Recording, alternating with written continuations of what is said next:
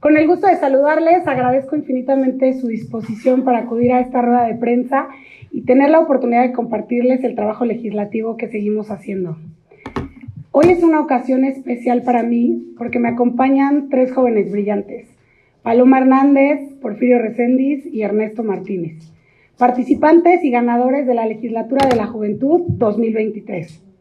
Como sabrán, la Secretaría de la Juventud promueve ante la legislatura local la organización e instalación anual de la Legislatura de la Juventud con el objetivo de fomentar la cultura legislativa entre los jóvenes.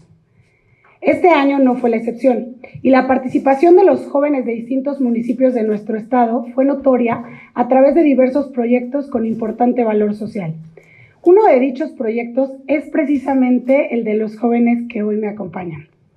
Tras la clausura de la legislatura de la juventud, Paloma, Porfirio y Ernesto se acercaron a mí buscando la oportunidad de impulsar el proyecto en el Congreso local y verlo materializado dentro del proceso legislativo en esta sexagésima legislatura. Uno de los propósitos de la secretaria de la Juventud, Virginia Hernández, era que los, los proyectos impulsados por los jóvenes y las ideas que se plantaran en la legislatura de la juventud no solamente quedaran en un evento, sino que se pudieran materializar y que pudieran beneficiar a las y los queretanos.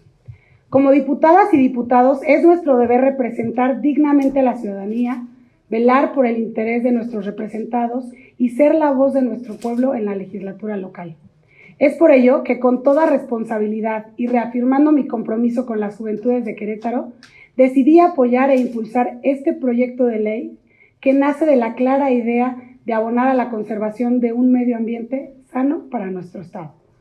Con la colaboración de mi equipo de trabajo, abonamos a la esencia del proyecto de Paloma, Porfirio y Ernesto, para juntos buscar el máximo beneficio para Querétaro en esta iniciativa de ley que reforma y adiciona diversas disposiciones de la Ley para la Prevención, Gestión Integral y Economía Circular de los Residuos del Estado de Querétaro.